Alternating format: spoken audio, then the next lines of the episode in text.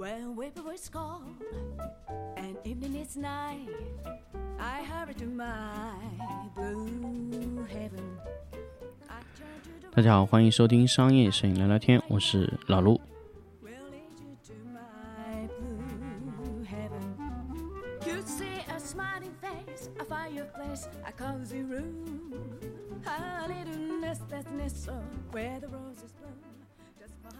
欢迎大家继续收听新的一期商业摄影聊聊天。那么这一期我们来聊聊 iPad，因为大家知道最近苹果发布了最新的一代 iPad 产品。那么这个 iPad 呢呢，其实它直接装上了 M1 的处理器。那大家知道我说的不是普通的 iPad，是 iPad Pro。那么 MP iPad i M1 的处理器呢，真的是非常的强悍。大家也知道，现在 M1 处理器装在在什么地方啊？MacBook Air、MacBook Pro 啊，那十三寸的 Pro 已经装进去了。那么大家可以看到，这一次发售的这个二十几寸的这个 iMac 里面，居然也装进了一个 M1。那个 M1 装进去以后，那个电脑真的有一点点像、呃真的有一点点就是像那个。一开始我觉得它有点像那个 Cinema 那个显示器，后来我发现不是，它那个就根本就做着照着 iPad 的形状造的，就 iPad 的侧面那个装了那个 iPad 那个支架以后，就是 iMac 最新款的，就是二零二二款的那个版本的呃形状。那么 M 一关键的问题是这一次 iPad Pro 库克直接把 M 一装到了 iPad Pro 里面去了。那么也就是说，一个平板已经完全拥有了呃桌面级的性能。呃，我相信很多的苹果的粉丝，或者说用户，或者说很多摄影师、设计师都觉得这样是不是过剩了性能？会不会对于 iPad 来说，M1 的性能是远远用不完的？也就是说，这个 iPad 可以用很久很久。可是我想跟大家说，其实 iPad 装进 M1 处理器，说明它的远野心啊，远远不止于此。iPad，如果你们真的以为它还只是一个 iPad，那我觉得可能你们天真了。如果苹果真的要把 iPad Pro 装进了 M1 的处理器，可想而知，M iPad 以后它仅仅不仅仅会只是一个平板电脑啊，它一定会在 ARM 端推出非常非常多的啊、程序，而且关键大家知道，从 M1 的处理器开始，所有的程序都会是 ARM 的版本。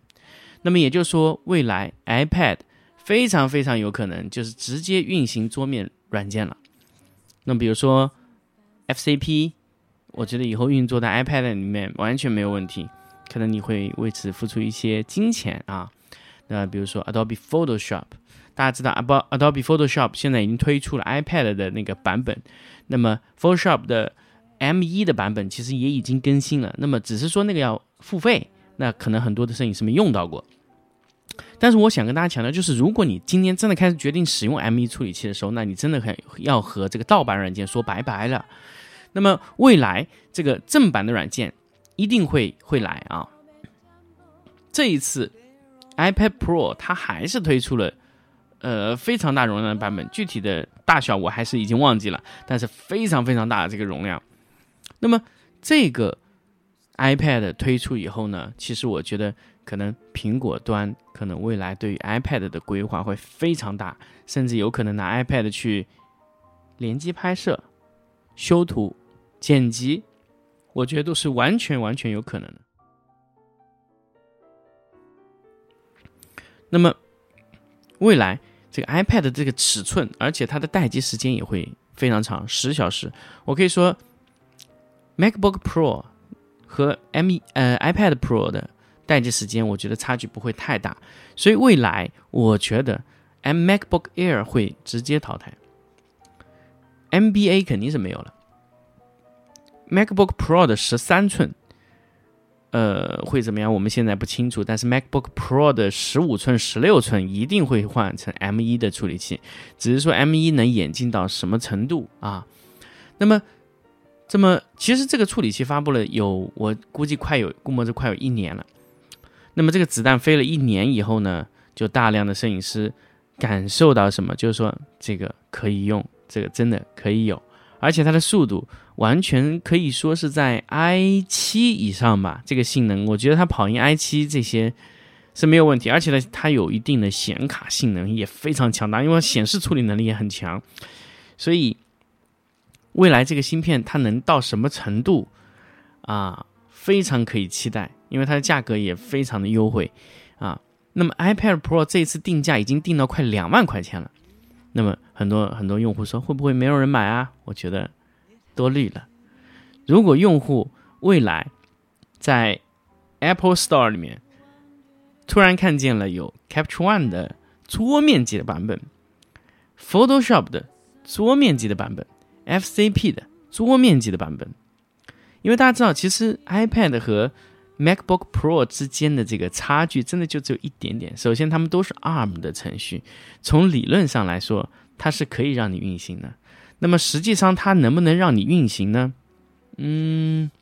以前我觉得它不会，但是我觉得现在它会。为什么呢？因为 iPad Pro 的价格已经非常的高了，它可以指定让 M1 的程序的，就是 M1 处理器的。iPad 去运行这个程序，我觉得是完全没有问题的。所以未来它 ARM 系统在运作程序的时候，它可以识别你的处理器，让你运行什么程序。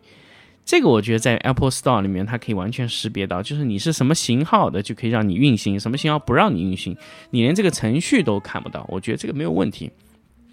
因为 iPhone 是下载不了 iPad 程序的嘛，对吧？所以它要限制一些硬件，不让你下到一些程序，或者不让你看到一些程序是完全没问题的。所以以前 iPad Pro 它的可能五六千块钱定价，可能对 MacBook Pro 或者 MacBook Air 会有一定的冲击。但是 iPad Pro 现在这样的定价，我觉得没有冲击了。所以我相信 ARM 版本的，嗯，什么 FCP 呀这些，马上就会覆盖到。iPad Pro M1 的版本里面，所以大家以后在嗯 iPad 上运行这些什么 Final Cut Pro 啊、达芬奇呀啊，甚至是什么 Photoshop、AE、PR Audition，还有那些嗯 Capture One 呐、Lightroom 啊这些软件，我觉得一点问题都没有。甚至未来，比如说 QQ 音乐这些，全部都变成 ARM 化，所以它的平板化。就是未来，啊，电脑的平板化真的是未来。就是电脑真的要取消很多的东西，就是你真的不需要做成这样的样子了。你可能一个 iPad 就可以搞定了，因为处理器在降低能耗。那未来的程序，我我我几乎已经看到未来了，就是以后笔记本真的会被平板完全替代。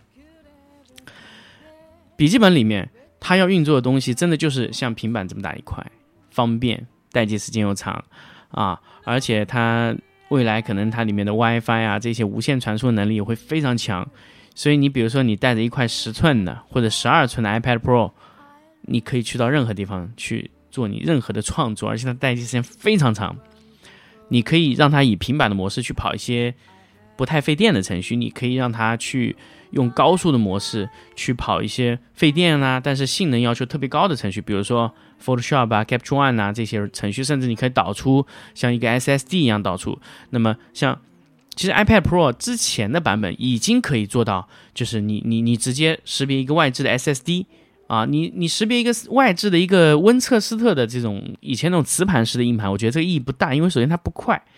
啊。我觉得它外置是去识别一个 SSD 是没有问题的。那么一个 SSD 可以识别呢，它就可以识别很多的 SSD。比如说一个做系统驱动盘，或者说一个做什么盘，你可以，或者最好的方式就是你让你的 iPad 本身就带非常大的内存，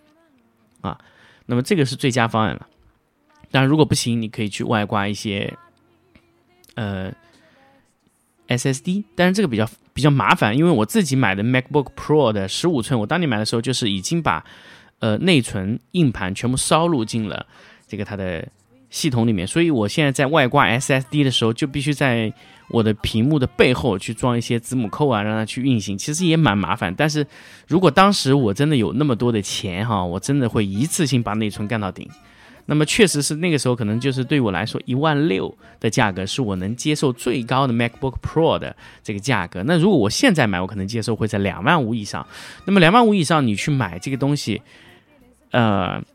说真的啊，就是现在你去买个十六寸的 MacBook Pro，可能你买回来两万五千多，对吧？或者你你去买那个顶配，就是可能要加上三万块钱。那么那个版本拿回来以后，你会第一感觉就是太大了。还有一个问题啊，就是比如说你在拿回家去用这个 iPad Pro 和用 MacBook Pro 的时候，你可能不会介意 MacBook Pro 的大小，但是你在拿在外面的时候，你会非常介意它的大小。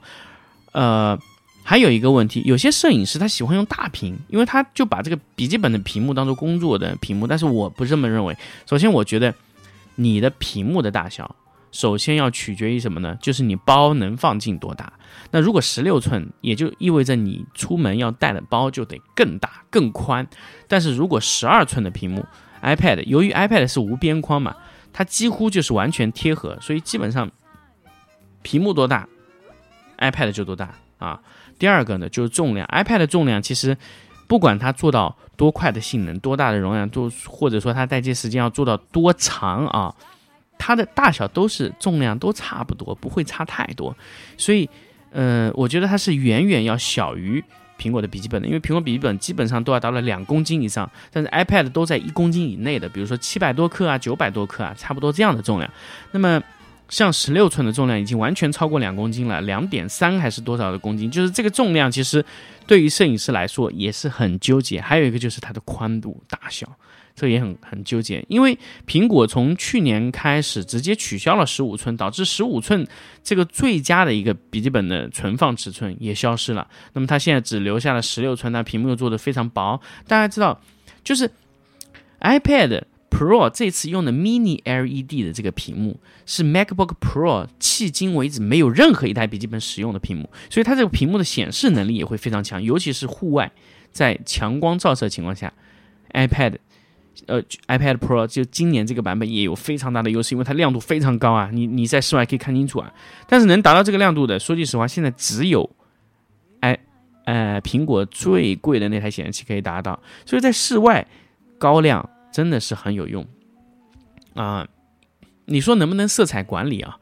那么。呃，可以说这个东西啊，就我我觉得是这样，iPad Pro 可能未来不会开放给大家去用爱色丽这些校准，但是它会给你一个标准的，比如说 P 三呐、D 六五的一个空间，我估计它会给到你，就是厂家来给你给你做，然后你只要配套上去就可以了。按照 iPad Pro 这样的定价，我觉得苹果可以把它的那个以前的那个角色流都拉回来。我相信这个苹果的 iPad Pro，如果说是定在这个价位上的话。我相信它啊，就是每一台出厂，它的屏幕应该是会矫正过，阴阳屏的情况应该会不多啊。这个是我个人认为啊，iPad 未来的一些计划或者说它的野心可能是在这个地方。当然，这个纯属猜测，但是我觉得它这样做的用意非常明显，就是要让 iPad 工作化、工具化，而不是娱乐化的 iPad Pro 啊。那么当然，它下面还会放一些 iPad，比如说 iPad Air 啊、iPad Mini 啊、iPad。这些版本它会继续跑啊，这些就是为了去弥补一些呃基础的用户，他可能只是需要 iPad 拿来看看电视啊、做做文档啊这些就可以了，但是他可能没有用到那些功能，那么 iPad Pro 就提供给你了比 iPad Air 更好的选择。所以 iPad Air 呃不不是 iPad Air 是 MacBook Air，MacBook Air 会非常快的就淘汰，而且本身它的质量也不太好，所以它的淘汰的进度会非常快。我觉得 Mac iPad Pro 的眼镜就是在淘汰 NBA 啊，这个就是我我我认为 iPad 的野心，所以大家可以看啊，我估计在今年年底之前，iPad Pro 会上大量的桌面端的程序，就是跑在这个 M1 处理器下那个 iPad 版本，这是我的预测，大家可以去看啊。那么，所以这个就是很多用户在问我 iPad 能不能 Capture One 连接啊？我觉得马上就要来了，放心，马上就要来。好，那么这期节目呢，就跟大家分享到这里。那么还是在节目的最后，让大家记得就是关注我们的商业摄影聊聊天的微信公众号啊，这里有会有很多新的一些文字内容啊、图片内容啊，给到大家去看。第二个呢，就是我的课程也可以在商业摄影聊聊天的微信公众号里面找到啊。那么我们的课程是在五月二十一号到二十三号的三天时间里面，你可以报名。那么现在。呃，我觉得已经到末期了，已经早鸟票已经卖的差不多了，所以大家如果想要报名的，抓紧时间。那我们这期就到这里，我们下期再见。Maybe he's a dream,